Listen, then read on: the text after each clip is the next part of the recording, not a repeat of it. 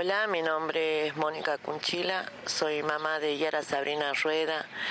Mi hija fue asesinada este, acá en Palpalá, somos de Palpalá, de Jujuy, de la provincia de Jujuy. Palpalá es conocido este, a nivel nacional porque, bueno, cuando desapareció Yara hicimos una denuncia y llegó la foto de mi hija, el pedido de información de que si alguien sabía algo en todas las provincias, creo, de la Argentina.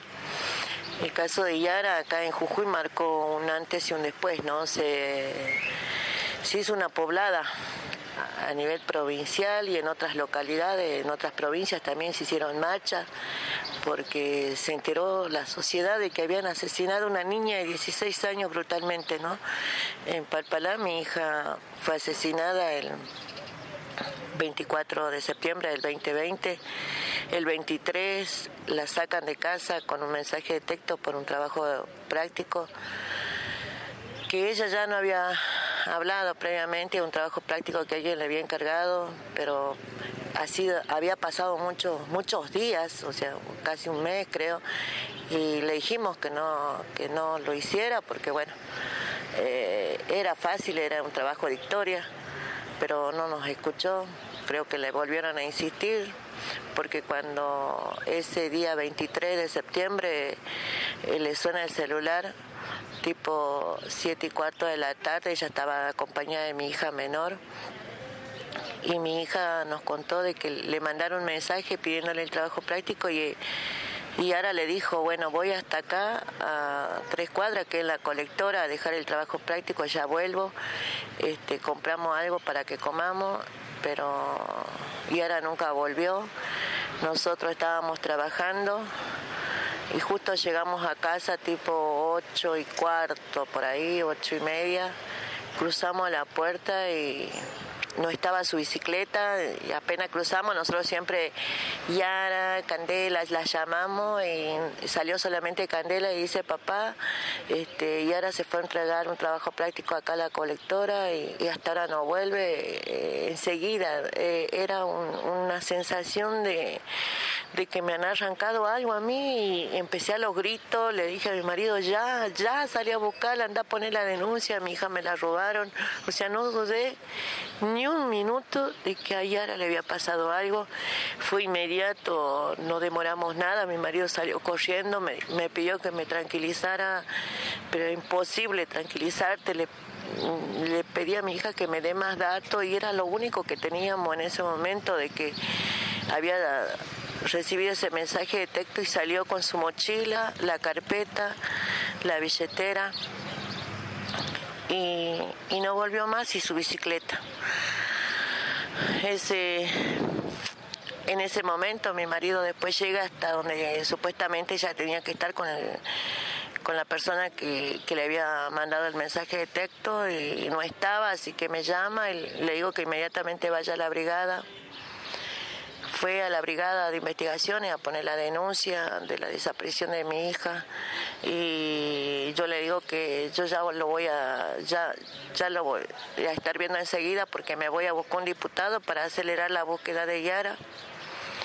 En ese momento llamé a un remí, me fui a buscar al diputado que era provincial en ese momento, el diputado Carlos Amaya un diputado provincial. Fui a buscar, le golpeaba su casa, le movía la reja, él salió, me preguntó qué pasaba, le dije a mi hija, se robaron a mi hija, se la robaron, que me acompañe para que la busquen, para que estén todos todos los policías enterados, porque yo digo, bueno, él es un diputado, él lo único que tiene que hacer es levantar el teléfono y van a estar todos, todos buscando a Yara y no fue así.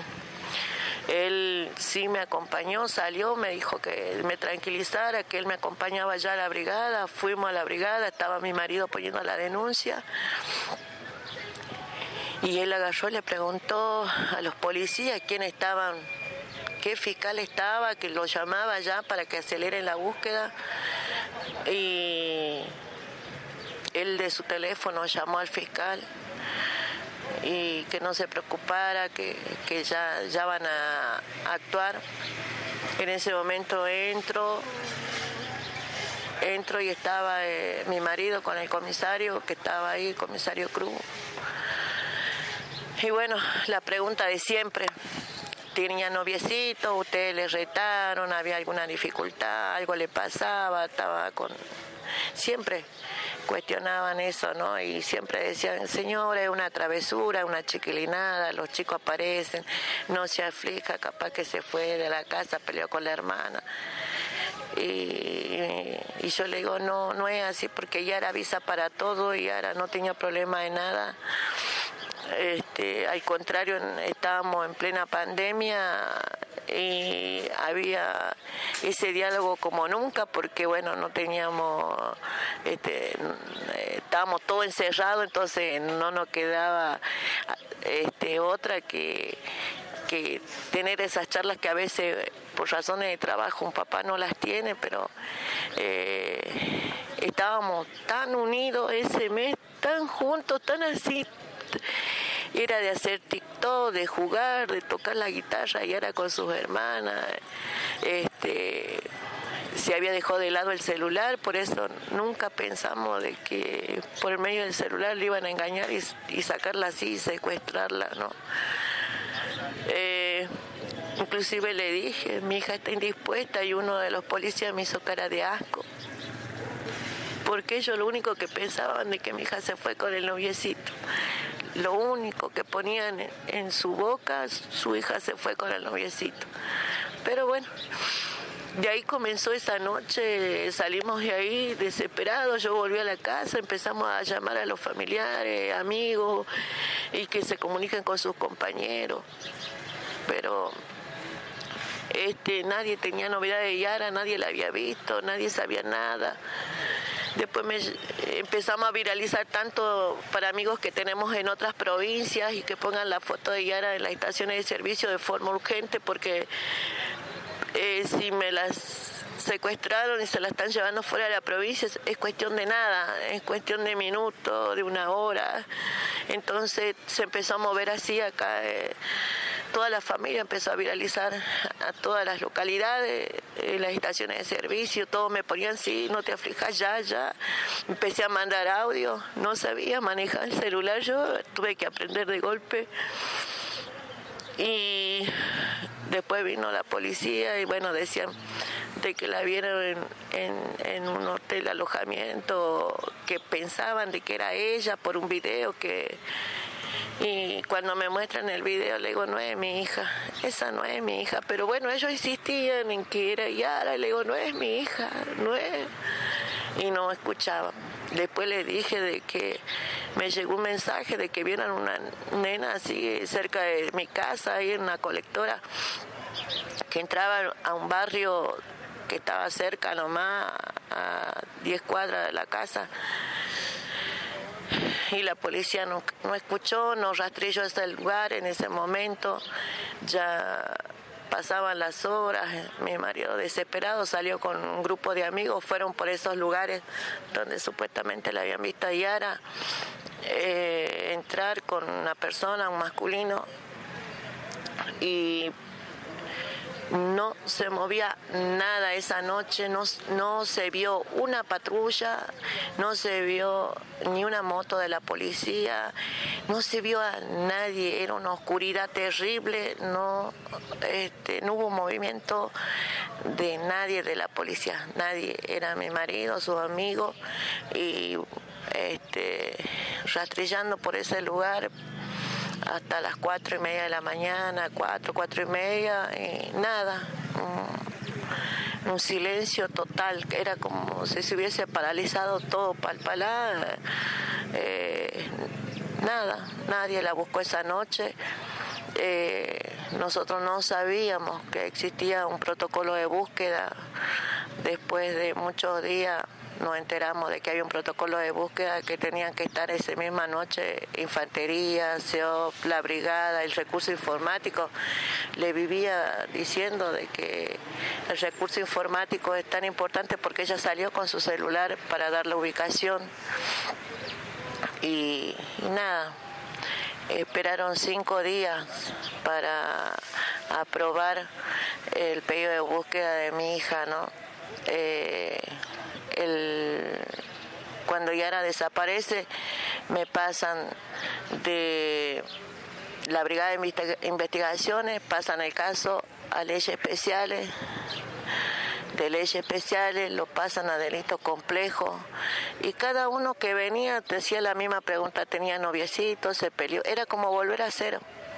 Cuando vienen leyes especiales, el día jueves a la noche se presentan y me dicen, eh, tarde noche creo que era, y me dice la, oficial, señora, mañana vamos a venir con los canes a las 6 de la mañana, no entren al dormitorio de Yara, vamos a sacar este, una prenda para que el can rastree.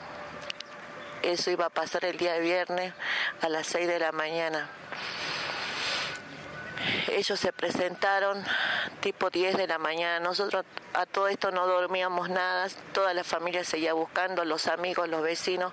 Nunca Nunca desde que se hizo la denuncia fue de la policía así ni 20 ni 30 nada. Uno solito iba y preguntaba cuántos eran los, las personas que iban a salir a rastrillar. Y si eran 15 anotaban en su hoja ahí en un papel y se llevaban para informar.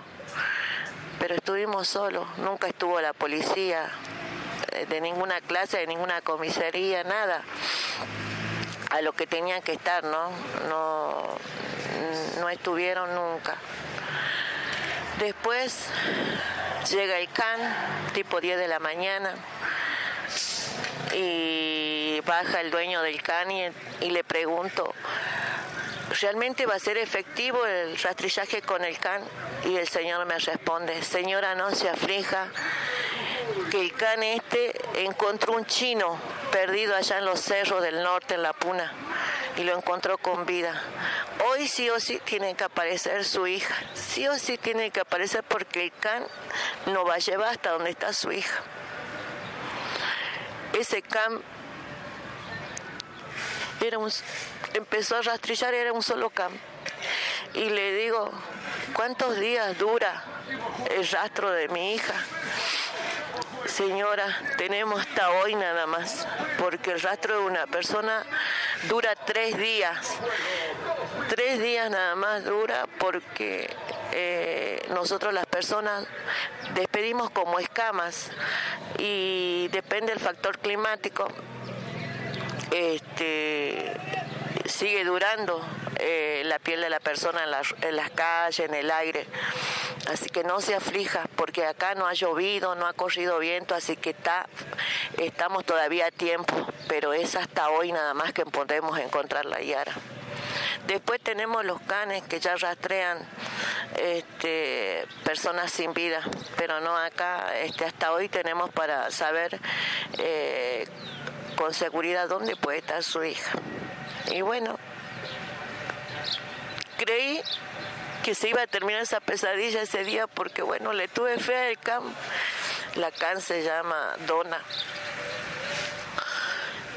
Y nosotros los vecinos todos salimos, fuimos a, hicimos una marcha en ese mismo momento, los dejamos a ellos que trabajen y nos fuimos.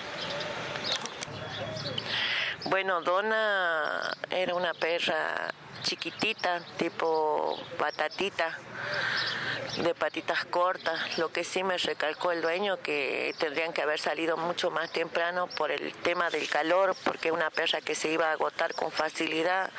Este, ella hace su descanso, hacía su descanso para tomar el agua a cada rato. El calor influía mucho la perra, decía, este, el agotamiento era muy claro que iba a tener la perra, decía, en realidad tendríamos que haber venido más temprano. Y yo le pregunté si él pertenecía a la fuerza y él me dijo que no, que a ellos los contratan, que él vive en Reyes, que este es una can este, muy especial que está este, justamente está preparada para esta clase de búsqueda, pero que no contaban con el tema de que hacía mucha calor. Esos días que desapareció Yara hacían entre 35 a 40 grados de calor y no corría nada de viento, ¿no? Así que bueno, y ahí empezaron a caminar ellos, eh, a buscar el rastro. Se pedía a la gente que en ese momento había ido hasta mi casa para ir a hacer una marcha hasta el municipio pidiéndole al intendente que nos ayude a buscar a Yara. Eh, y fuimos todos los vecinos hasta el municipio donde nos encontramos ahí con el intendente Palpalá, con el comisario de la Regional 8, que era en su momento el comisario Varga, que también está imputado por el caso de búsqueda de mi hija. Estuvo eh, el señor que maneja este, el tema informático eh, con las cámaras de seguridad de acá de Palpalá. Lo que más se le pedía era que también el tema de las cámaras, ¿no? porque el día que desaparece Yara había una cámara firmando que me muestran un video donde ella está volviendo al gimnasio y nada más, porque después, eh, a la hora que ella desaparece en ese mismo lugar, las cámaras dejaron de funcionar por 40 minutos. y no tenemos, o sea, no estábamos a ciega. Le, que, le pedí de, ahí al intendente y a todo de que este, vean las cámaras de, los distintas, de las distintas empresas que hay, del IPF, de todos los lugares, y me dijeron que sí, sí. Cosa que cuando aparece el cuerpo de Yara, mi abogado me dice que nunca se pidieron las cámaras. Nunca eh, hubo un pedido formal por escrito, porque todo es por escrito, el pedido de las cámaras. Así que estábamos a ciega, ¿no? Y bueno, después llegó, llegó el día domingo ya me pasan el expediente para otro, lo sacan a esta chica que llevó el can y todo, lo pasan a delito complejo. En delito complejo, otra vez de cero, pero esta vez viene con psicólogo, a, mi casa, el Señor viene a ver los libros de mi hija, la carpeta, que lo que tenía, veía la escritura, y yo le dije, mi hija no tenía novio, porque una nena cuando tiene novio pone corazones, pone el nombre de algún chico, no había un nombre, no había nada en sus carpetas. Veía la letra de mi hija, el psicólogo, no sé qué, no sé qué querían buscar, pero bueno, no, ellos, eh, ellos eran los que sabían en ese momento. Así que cuando vienen ellos, también este, decían que necesitaban el celular de mis hijas para ponerle un código de rastreo por si se comunicaba Yara con mis hijas. Eh, después se fueron Después insistía de que se fue con el noviecito, de que no me aflija, que la chiquita ya va a aparecer, sí señora. Y yo le decía, necesito el recurso informático como siempre. La cosa que esa tarde también, ya llegó la tarde, nos llevaron eh, con mi hija ahí a la comisaría de delitos complejos y me llega un mensaje de que vieron este, una bicicleta, que un hombre estaba llevando la bicicleta justamente por el barrio donde yo también vivo, ahí por donde desapareció Yara, y él agarra y pregunta, ¿quién va a ir? ¿Quién va a ir hasta Palpalá cuando estábamos a una distancia casi de, no sé, 30 minutos, ponele? Eh, y preguntaba, ¿quién va a ir? Y tres se levanta y dice, bueno, vamos nosotros, así con toda la tranquilidad del mundo, pero él también así decía, solamente ustedes están afectados, ese día se han afectado para la búsqueda de Yara unos seis policías más, porque estaban con COVID, y otros estaban dados recién de alta, pero era todo lo que había para buscar la Yara, no había más gente. Y yo le miré y le digo, ¿eso nada más? Eh, nada, no me respondían nada, lo único que decían, capaz que se fue con el noviecito, ya va a aparecer. Mire, acá estamos buscando con el dron por el río Zapla, parece que vieron una bicicleta. Mentira, todo era una payasada porque los drones no servían en ese momento. Yo con la esperanza de que, de que ya aparezca Yara, no sé, ya mi corazón me decía otra cosa, pero me negaba, me negaba a creer eso, ¿no? O ya no tenía ni noción de la hora, no tenía noción del día, no sabía nada en qué vivía, en qué día estaba viviendo. Lo único que sé que esos días tuve, puse un colchón en la puerta abierta, la dejé por si mi hija necesita ayuda y entra corriendo. Dormía en la puerta todos esos días. Mi hija me decía, mamá, anda a descansar, nosotros nos vamos a quedar esperando la en la puerta. Nunca llegó ese día. Al otro día día domingo ya. Eso sí me acuerdo, claro, de que me llama el comisario y me dice, señora, informe a todos los vecinos que por fin todo lo que usted pide para rastrillar van a, van a estar el día de mañana, el día lunes, a las 7 de la mañana convoque a todos los vecinos, a la familia, para que salgamos a buscar la Yara por todo el barrio, por todos estos tres, cuatro barrios que estamos, a limpiar todo eso.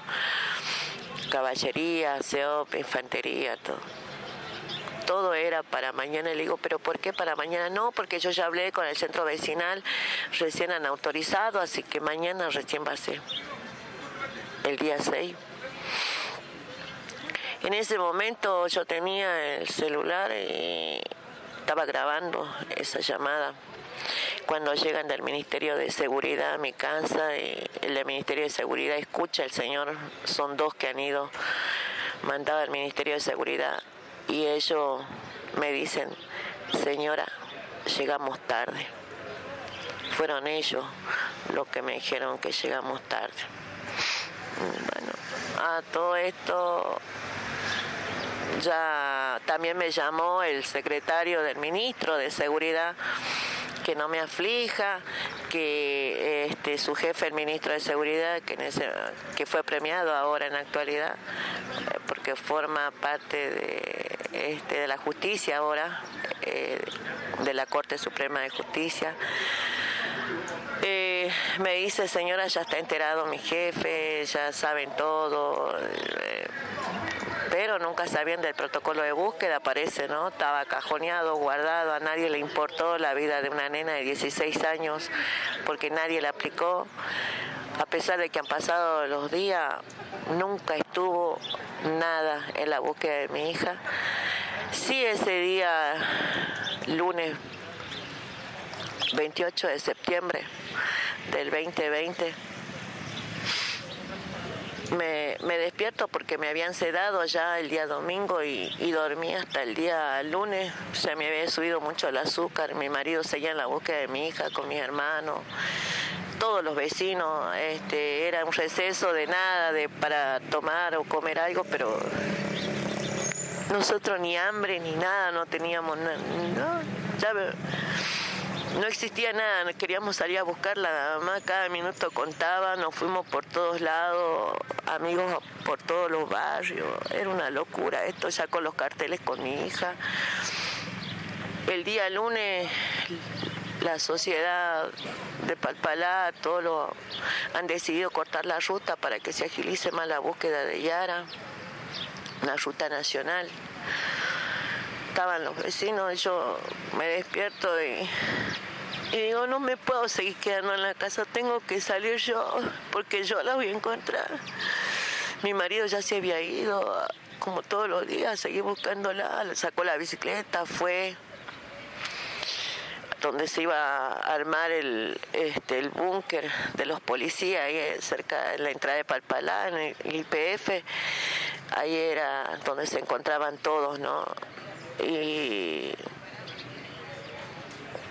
cuando llego ahí, no te imaginas la cantidad de policías que había, la cantidad terrible que hubiese sido, si hubiese sido ese día que desapareció y ahora mi hija estaba con vida. Ese día ha sido una payasada, porque donde se la encontró a Yara se había rastrillado el día anterior.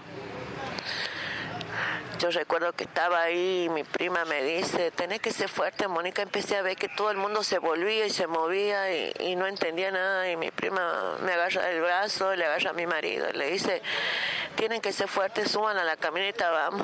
Y yo digo, bueno, la han encontrado, aunque sea golpeada, aunque sea, no sé, pero pero la han encontrado, pero nunca pensé que la iban a encontrar de la forma en que la encontraron a.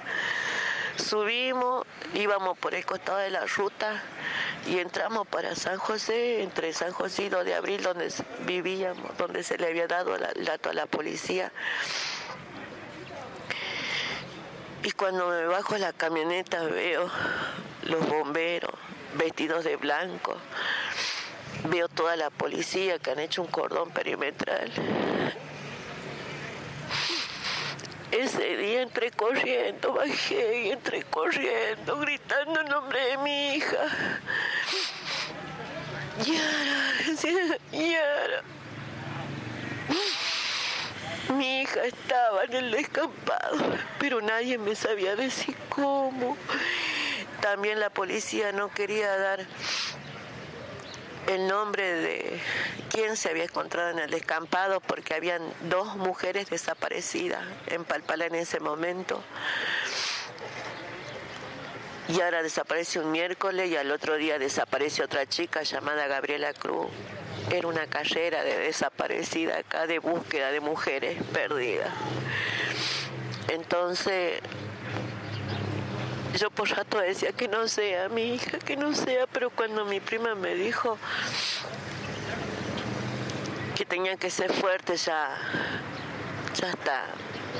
Recuerdo que caminé y venía el comisario donde pusimos la denuncia, me lo crucé a mi lado y le dije, le grité, le dije que la busque a Yara, le dije que la busque a Yara y él lo único que hizo agachar su cabeza y pasar por mi lado, nada más.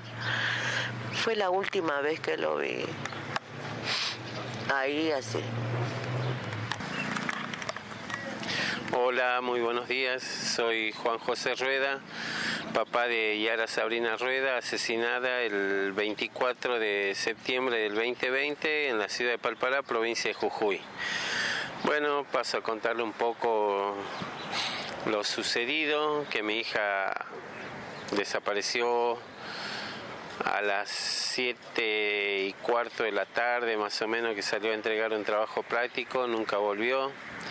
Seis días después la encuentran semi-enterrada, eh, muerta, estaba, había, tenía signo de haber sido violada y la intentaron quemar. Y desde ese día que la encontraron empieza la marcha en la ciudad de Palpalá. Se armó una poblada, un día lunes me acuerdo que la encontraron, el lunes 28 de septiembre y se armó una poblada en Palpalá que fue una marcha impresionante, toda la ciudad creo que salió.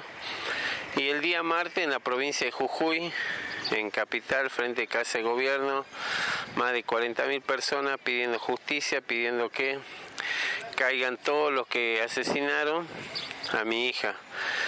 Y ese martes en la tarde empieza la marcha acá en la ciudad de Palpalá, la marcha denominada de las velas, porque mi hija era pacífica, tranquila, no le gustaban los disturbios, no le gustaban los quilombos y bueno, en eso nos caracterizamos y al día de la fecha, ya 22 meses, que estamos en las calles mendigando justicia en la provincia de Jujuy, tanto en la capital jujeña como en la ciudad de Palpalá.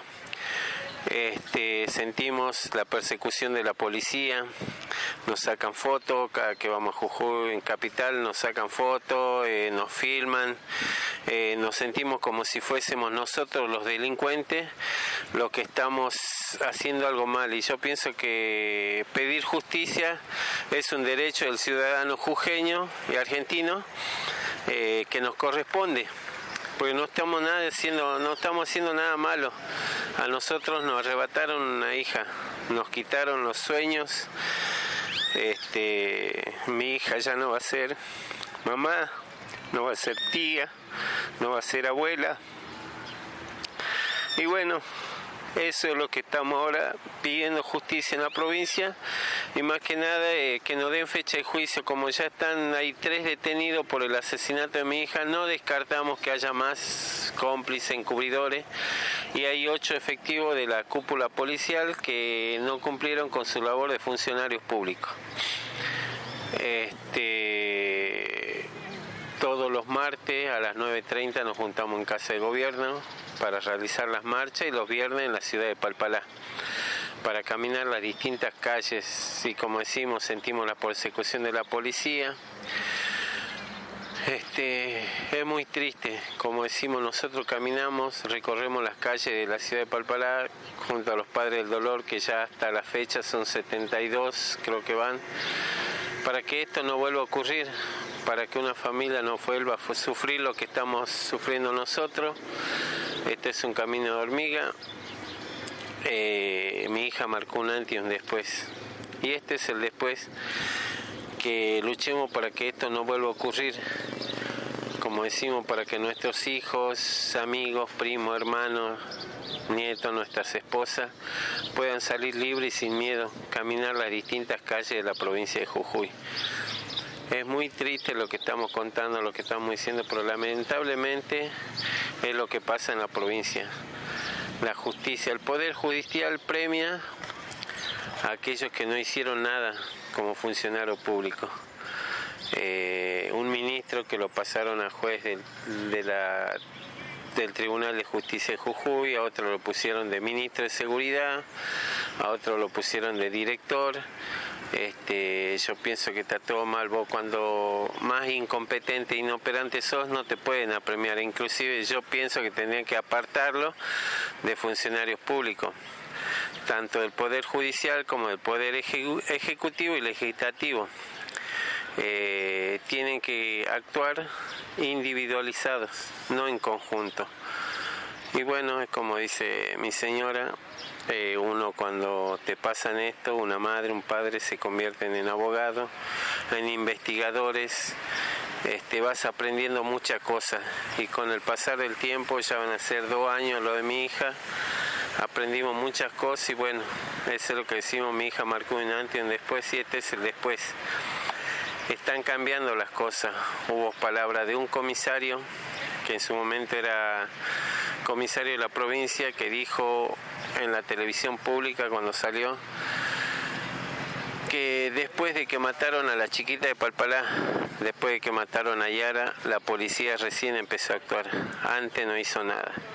Por eso es que nosotros le hicimos la denuncia a la cúpula policial por abandono de personas porque nos dejaron solos, pues son unos negligentes, inoperantes que estaban a cargo de un poder que lamentablemente no era para ellos, no estaban capacitados y bueno, pasó lo que tendría que haber pasar y qué sé yo, no hicieron su trabajo. Si hubiesen hecho su trabajo al pie de la letra como estaba escrito, mi hija en este momento estaría acá con nosotros pero bueno, estamos luchando y no vamos a bajar los brazos hasta que se haga justicia. Mi hija tenga justicia, pueda descansar en paz y nosotros tengamos un poco de paz dentro de tanto dolor. Bueno, nosotros estamos acá en la ciudad de Palpalá, en la terminal vieja de trenes, en Tren General Manuel Nicolás Sabio, este, acá yo tengo un comedor anexo sanguchería, de la cual es un trabajo familiar. Acá venía a trabajar, venía Yara. Eh, mis otras hijas también vienen todos los días. Este, como digo, un negocio familiar es, era la zona céntrica de la ciudad de Palpalá. Acá está el municipio, el Consejo Deliberante, está la policía, está el banco, eh, el centro de la ciudad de Palpalá era. Estamos a 15, 17 kilómetros de la capital jujeña. Y bueno, como le comento, un negocio familiar, mi hija venía acá, por eso que acá se armó un mini santuario, un monolito, de la cual la gente viene, deja flores, prende velas, reza, está la foto de mi hija, distintas fotos, eh, distintas plantas naturales, maceteros, y bueno, eh, está el nombre de mi hija hecho con hierro, como digo, este viene a ser el santuario de mi hija porque la gente viene, le deja medallitas, cadenitas, flores, le prende vela, deja algunos escritos y bueno, está en nuestro hogar. Ella se encuentra en casa porque ella paraba, generalmente el, el mayor tiempo del día paraba acá en el kiosco porque tiene el colegio a 5 o 6 cuadras.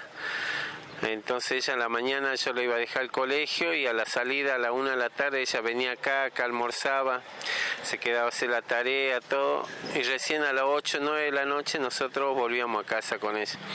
Por eso decimos que ella está en su hogar, en su hábitat. Eh, sentimos que ella está en cada momento, en cada paso que damos, junto a nosotros porque nos da la fuerza y la fortaleza para seguir adelante. Y pienso que ella es la que nos ilumina, la que nos va dando las pautas para seguir adelante.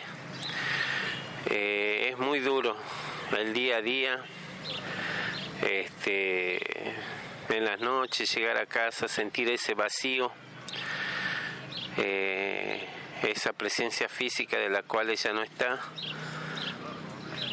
Pero bueno, tratamos de ser fuertes, tenemos tres hijas más, eh, la familia está completa.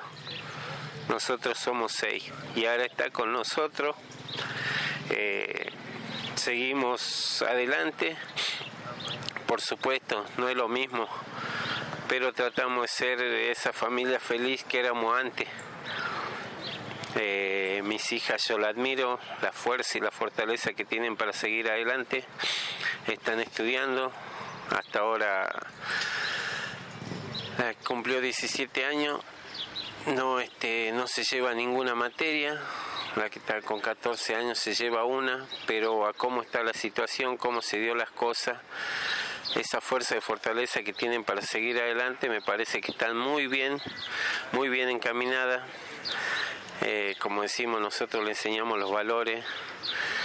Eh, a mis hijas siempre se les enseñó que tienen que ser independientes, luchar por un título, siempre seguir adelante. Y bueno, así estamos, así quedó la familia destrozada, pero de pie y siempre siguiendo adelante, con la misma fuerza y fortaleza que nos corresponde, con, junto a los amigos, a los vecinos que nos dan ese apoyo a gente que no conocíamos, pero se cruzan y te dicen, sigan adelante, estamos con ustedes. Como dice, a veces no somos mucho en la marcha, pero como dice, no están solos. Sigan adelante, toda una provincia la apoya. Cuando mi hija cumplió el año de asesinato el año pasado, el 24 de septiembre del 21, fue impresionante las marchas que se hizo en la capital jujeña una marcha en paralelo fue con Abrapampa, Tilcara, Humahuaca, Perico, San Pedro, Libertador, Ledesma, todos a la misma hora, a las 5 de la tarde. Era impresionante la cantidad de gente que se movilizó, no solamente por mi hija, sino pidiendo justicia por cada caso de la provincia, por cada caso que están guardados, que están encajonados y bueno, que ahora están saliendo a la, a la luz y que tienen que darle respuesta porque esto es lo que generó Yara, que todas las cosas empiecen a salir, que empiecen a cambiar, que el Poder Judicial empiece a trabajar, porque para eso se le puso ahí, para que trabajen y no para que encajoneen las, las causas, las duerman, no, todos quieren justicia. Hoy somos las voces de las que ya no están y queremos justicia, queremos que todo esto cambie. Bueno, nosotros estábamos de la vereda enfrente, veíamos las marchas que había siempre, ya sea por asesinato, eh, por violencia. Nunca pensamos que a nosotros nos iba a tocar de cerca esto. Y bueno, ahora que estamos en la otra vereda, eh, sabemos lo duro que es este, el tema de tener un abogado, luchar para que esto tenga justicia, para que llegue a buen puerto. Eh, nosotros ese día que encontraron a mi hija nos dicen tienen que hacer una denuncia y necesitan un abogado. Y nosotros fuimos, yo fui con mi señora a la Brigada de Investigaciones a hacer la denuncia por la falencia que hubo. Y vienen, nos dicen Tomás, nos dan un número de un abogado, lo llamamos. Mañana a las 7 de la mañana lo encontramos viene otro, nos da otro número, llamamos de nuevo al abogado. No, dice a las 10 no podemos verte en cuenta.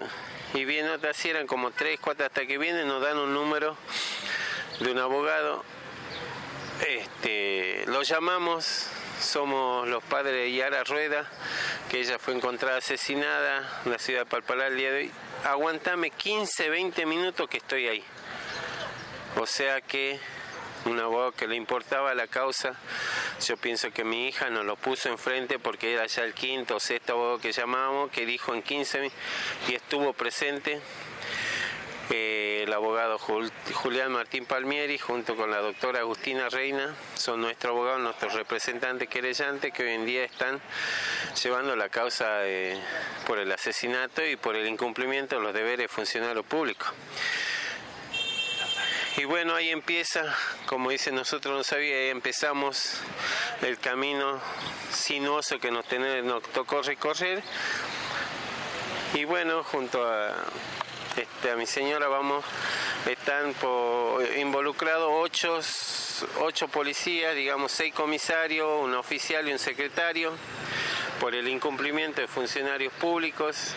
Hay tres detenidos y la causa ya fue elevada a juicio. Ahora lo que ya se presentaron, ya está conformado el tribunal, los jueces, ahora tienen 10 días cada uno, estamos en feria judicial, 10 días cada uno que tienen para presentar o, o recusar testigos, testimoniales, presentar este, más pruebas y pensamos que más o menos a fines de agosto, principios de septiembre nos darán la fecha de juicio que según hablando con el abogado no descartamos que en octubre o noviembre empiece el juicio por el asesinato de Yara Rueda. Así están las causales hoy y como decimos no descartamos de que por el asesinato de los tres detenidos que están haya más detenciones por encubrimiento o por complicidad. Y tanto en la cúpula policial también, porque hay de dónde tardó la orden para hacer... Eh, porque hay un código 0051 que dice que a las dos horas de desaparición una menor de edad corre riesgo de vida y se tiene que activar el protocolo, el código rojo de búsqueda de personas con canes, drones, caballería, infantería, todos los recursos judiciales que haya. Sin embargo, nos mequinaron. Después del quinto día, recién hubo una orden, la firma, no sé, de un juez o de fiscal, que autorizaron para un día sexto. Recién eh, el rastrillaje o todos los recursos a las siete y media de la mañana del día lunes. A las 8 salieron, 8 y 10 encontraron el cuerpo. Qué casualidad. Este, fue algo armado porque el día anterior nosotros los, vecinos, de que desapareció mi hija, nosotros los vecinos salíamos a rastrillar, a caminar los distintos escampados de la ciudad de Palpará, lo que había. El día jueves desapareció otra chica y era la familia y los amigos que andábamos en las calles buscándola. La policía, el único acompañamiento que hacía, llegaba en el patrullero hasta el cordón cuneta. ¿Cuántos son acá? Somos 15. ¿Cuántos son allá? Son 20 y se iban a otro lugar preguntando cuánto eran lo que entraban nosotros los ciudadanos, los vecinos, amigos y familiares con una botellita de agua y un palo a buscar a mi hija. Tanto a la otra chica también que estaba desaparecida. Es algo que, no sé, no tiene palabra, pero bueno, eh, nosotros eso es lo que queremos saber. ¿Por qué no activaron el código rojo? ¿De quién era la orden? ¿De quién tenía que salir la orden? Es un código rojo que está firmado desde el 2017 por el ministro de Seguridad, que en ese momento era el señor Ekelmeyer.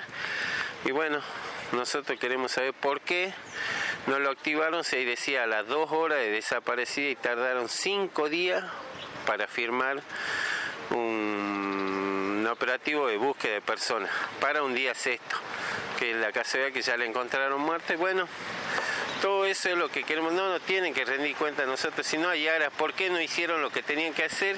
Hay toda una sociedad, todo un pueblo, toda una provincia que quiere saber por qué no actuaron los que tenían que actuar y dónde es que está el, el Poder Judicial está mostrando toda la falencia que hay en el Poder Judicial, el antes y el después de mi hija. Este, hay muchos encubridores, es más, el gobernador, como te dije, apremió a aquellos que no hicieron nada, lo pasaron a juez del Tribunal de la Suprema Corte, a otro a ministro de Seguridad, a otro a ministro de Planificación, a director, pero nosotros queremos que paguen tanto los asesinos de mi hija como aquellos que no cumplieron con su deber de funcionarios públicos, que paguen porque ellos también son tan asesinos como los que asesinaron a mi hija. Bueno, eh, como le decía, el día miércoles desaparece mi hija y el día jueves desaparece otra chica, Gabriela Cruz. Este, cuando mi hija aparece muerta el día lunes 28, eh, bueno, después de que armaron todo el circo, apareció el cuerpo de mi hija y se fueron. ¿Por qué no siguieron buscando si había otra chica desaparecida?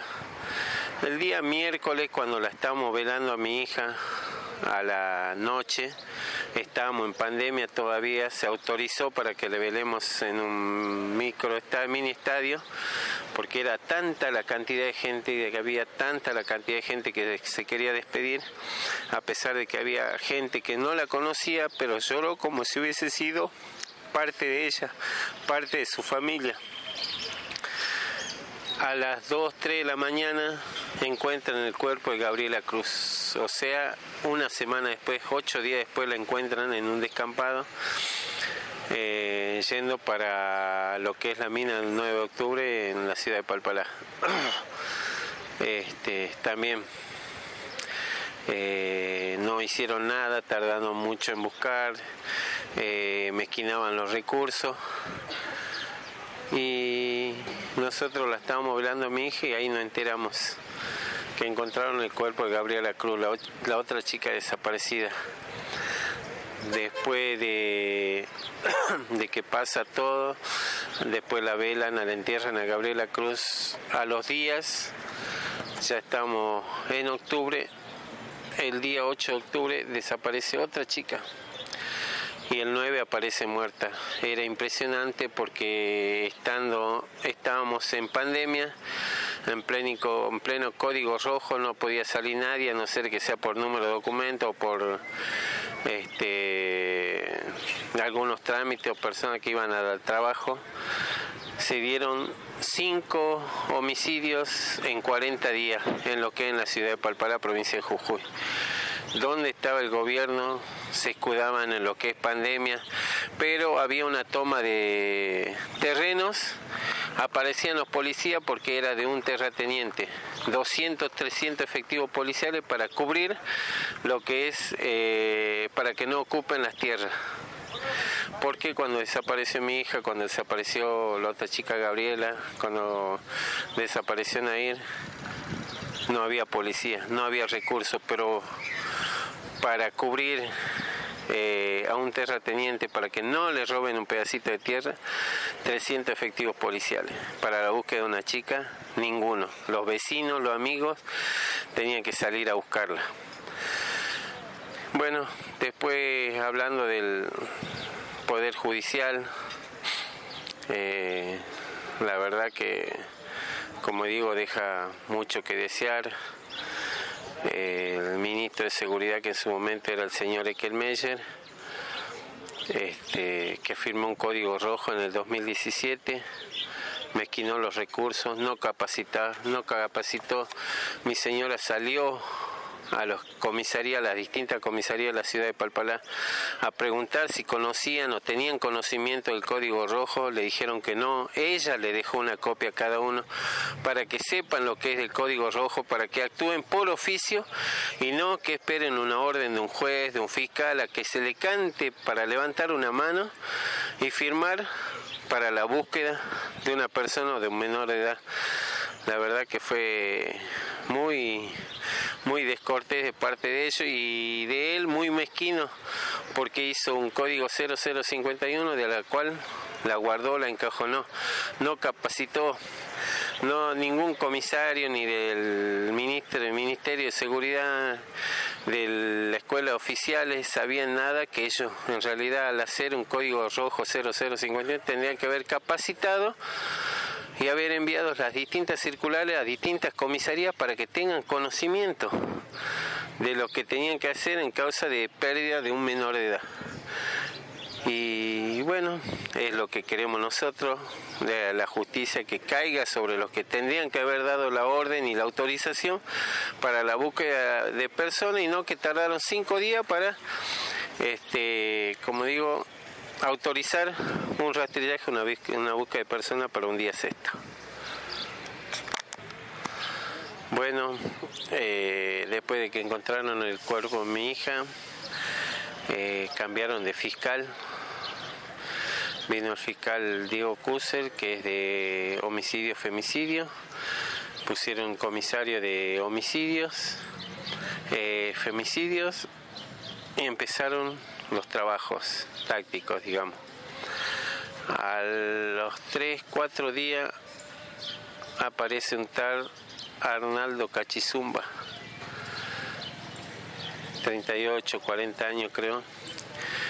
Este, estaba sindicado como imputado por el asesinato. Tres, cuatro días después, creo una semana, Mauricio Abad, Mauricio el Flaco Abad, también involucrado este, por el asesinato de mi hija gente de acá de la zona, yo no lo conozco, no los conocía hasta ese momento, pero gente de acá del barrio, cerca donde yo tengo la sanguchería, el padre tiene un comedor a escasas seis cuadras. Ese tal Cachizumba tiene una casa en barrio Constitución, otra en barrio Las Tipas, otra en 2 de abril, otra en Sabio, terrible delincuente, malandra, dice la verdad, yo no lo conocía, pero es lo que dice la gente bueno, lo que es Mauricio Abad, que se drogaba, que andaba robando, que todo por lo que me decían, yo no lo conocía, decían que había visto, yo no lo conocía. Y mi hija no tenía conocimiento de ellos, pienso que no los conocía. En el mes de octubre, noviembre, se activa el celular de mi hija.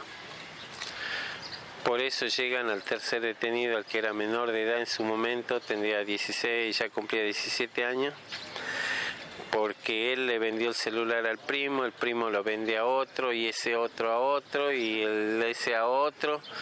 Y cuando va el tercero o cuarto viene, le pone el chip, prende el celular, se activa la antena y la policía automáticamente cae al individuo que tenía el celular, a la cual él dice, yo se lo compré a fulano de tal, van a verlo, yo se lo compré a Mengano, yo se lo compré a Suntano, hasta que llegan al, al pibe de la cual él no tenía cómo este, cubrirse, que tenía el celular, y lo detienen.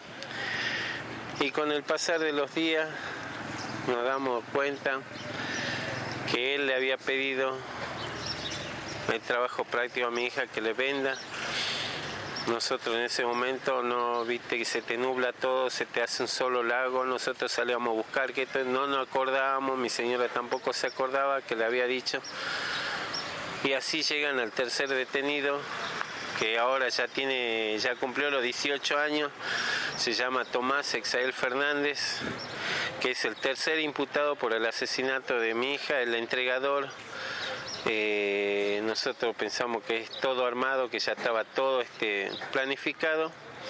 Y como decimos, no descartamos de que haya más personas involucradas tanto en el asesinato como en el encubrimiento o complicidad de este asesinato, porque mi hija medía casi un metro setenta, pesaba 70 kilos, peso muerta 140 kilos, estos tres no la podrían haber alzado. Estaba atada, como digo, de pies y manos y bueno, estos son los autores que actualmente están detenidos, esperando fecha de juicio para, bueno, como decimos, pedimos una condena ejemplar y no que le den 25, 20 años, de la cual gozan de privilegios celulares, eh, tienen internet, tienen todo lo mejor.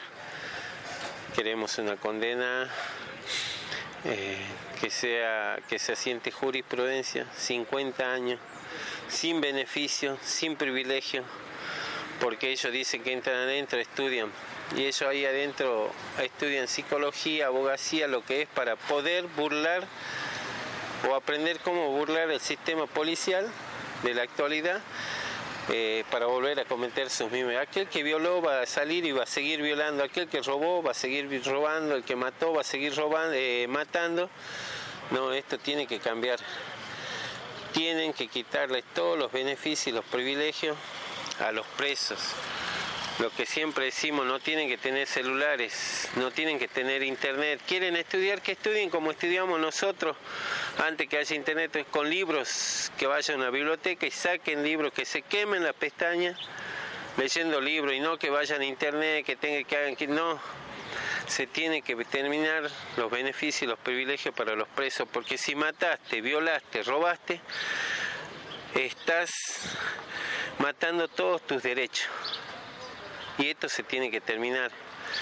Eh, ¿Por qué nosotros tenemos que estar pagándole a ellos? Creo que tienen un gasto de 30 mil pesos por cada preso mensual.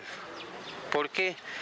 Ahí está internet, ahí está los colchones, que si no les gusta esto, ¿no? Que, basta, basta, tienen que poner inhibidores de celulares en las cárceles, cosas que de ellos hay de ahí adentro no puedan mandar no, yo a mi hija no la tengo más y estos asesinos, estas lacras que están detenidos, se comunican con sus madres, con su padre, con sus hijos. Yo con mi hija no me puedo comunicar. Lo único que me queda es mirar su foto y los mejores recuerdos. Yo a mi hija la tuve 16 años, 6 meses y 5 días. Y de ahí me cortaron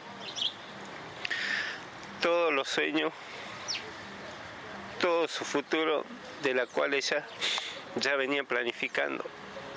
Quería estudiar criminalística. Papá dice, ya, ya averigüé misiones ahí para que estudiar criminalística. Sí, hija.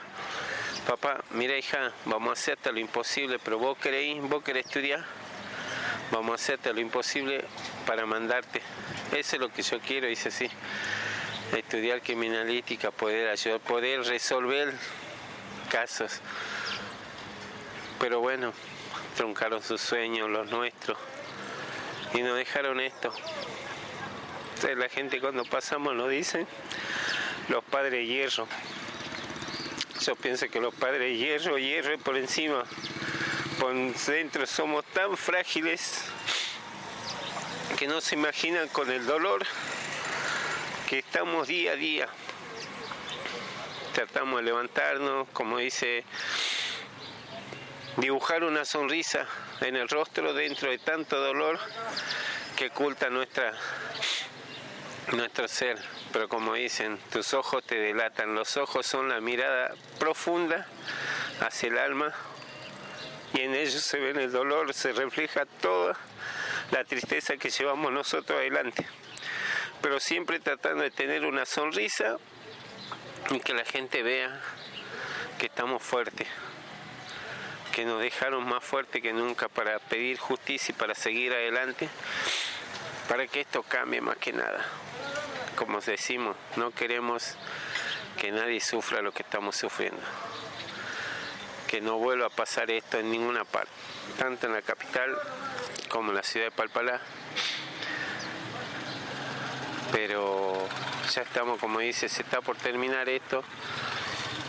Ya, si Dios quiere, a fines de agosto, principios de septiembre nos dan la fecha de juicio, que según hablando con el abogado todo, no descartamos que sea entre octubre y noviembre.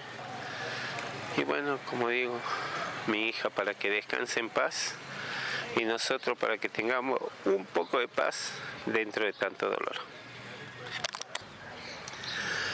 Bueno, este, mi hija veía mucho lo que es TN series, eh, veía este Patrick, el mentalista, investigador privado. Después venía, veía la serie también de otros detectives, investigadores que daban ahí eh, de Estados Unidos y le llegó a importar por el tema que veía que había gente humilde que le pasaban cosas y ellos se hacían cargo de, de investigarla y no que era la burocracia, lo otro que no, no tienen plata, no esto, no. Y ella empezó y mi hija era muy este, humilde. Mi hija si te veía con frío y llevaba ella un bucio y una campera, te daba la campera.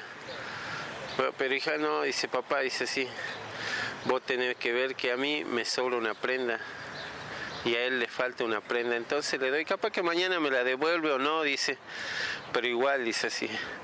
Una vez subimos un remis, encontramos un celular y ella agarra, señor, mire, alguien se olvidó el celular, hija, no es inocente, él no le va a devolver, no, papá, él le tiene que devolver porque sabe de quién es. Y ella me entregaba. Tenía esas cosas me dice, pero papá, vos siempre me enseñas que si vos encontrás algo y sabés de quién es, tenés que decir, hija, tenés razón. Eh, como digo, nosotros enseñamos los valores, la confianza, el respeto que tiene que haber entre las personas y bueno, eso era lo que ella y todas mis hijas han aprendido. Y bueno, le empezó a gustar lo que era también la música, tenía su guitarra. Y en época de pandemia, ella ha oído, aprendió a tocar lo que es Rapsodia Bohemia. Papá, papá, mira, dice, y yo quedé sorprendido porque era oído, como estaba en pandemia, estábamos encerrados todo, aprendió a tocar lo que era Rapsodia Bohema, el tema de los enanitos verdes, creo que es eh, Los Amigos, eh, después otros vals, pero lo que más le empezó a llamar la atención eran los temas de Queen, de Michael Jackson, me preguntaba, yo digo, tuve la suerte cuando era soltero, vivía en Buenos Aires, eh, el tema de Michael Jackson, todo, le hice, yo traje los CD, bueno, le hacía escuchar todo eso lo que era y cómo era y cómo fue cambiando Michael Jackson, cómo empezó Freddie Mercury.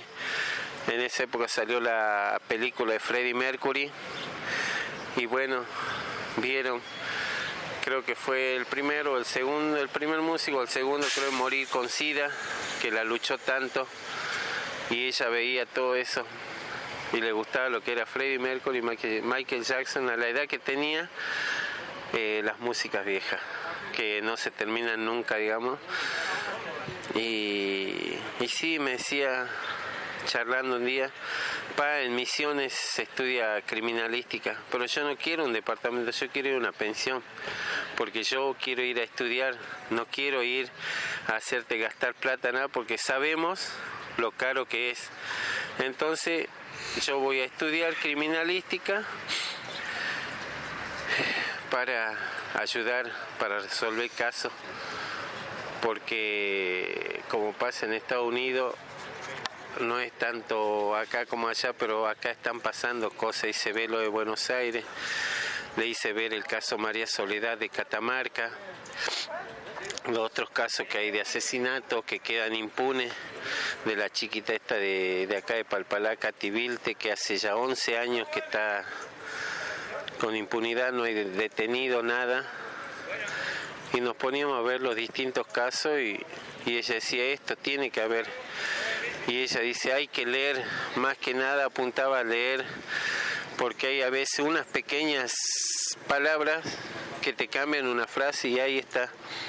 Y ella me hacía ver eso, otra que ella cuando te encontraba este, caído, sin gano, mi hija decía no puedo estudiar, no me sale, no, ella era la que te iba y te decía vos podés, vos podés tener que seguir adelante porque no, yo a mi hija siempre le dije, el hombre que no puede hacer esto no es hombre, le digo así, porque el hombre está capacitado para hacer de todo.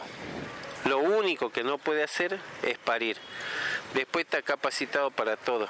Y la mujer está un paso adelante y ella me dice, ¿cómo sí? La mujer está un paso adelante del hombre, ¿por qué? Porque la mujer puede hacer de todo hasta parir. Esa es la diferencia. Entonces ella le decía a su hermana, a su hermana, vos podés seguir adelante, vos podés, ¿qué dijo papá? Nosotros podemos hacer de todo y no hay un no en la cabeza. No lo hace ahora, hacelo mañana, pero seguí intentando porque esto se puede hacer. Esa era mi hija. Siempre alentando, siempre dando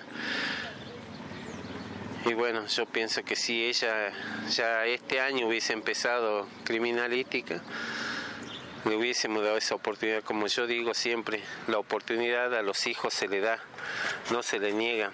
Yo a ellos les enseño que ellos tienen que ser independientes, que tienen que ser independientes y me dice, ¿cómo es eso papá? Vos tenés que ser independiente, no dependiente.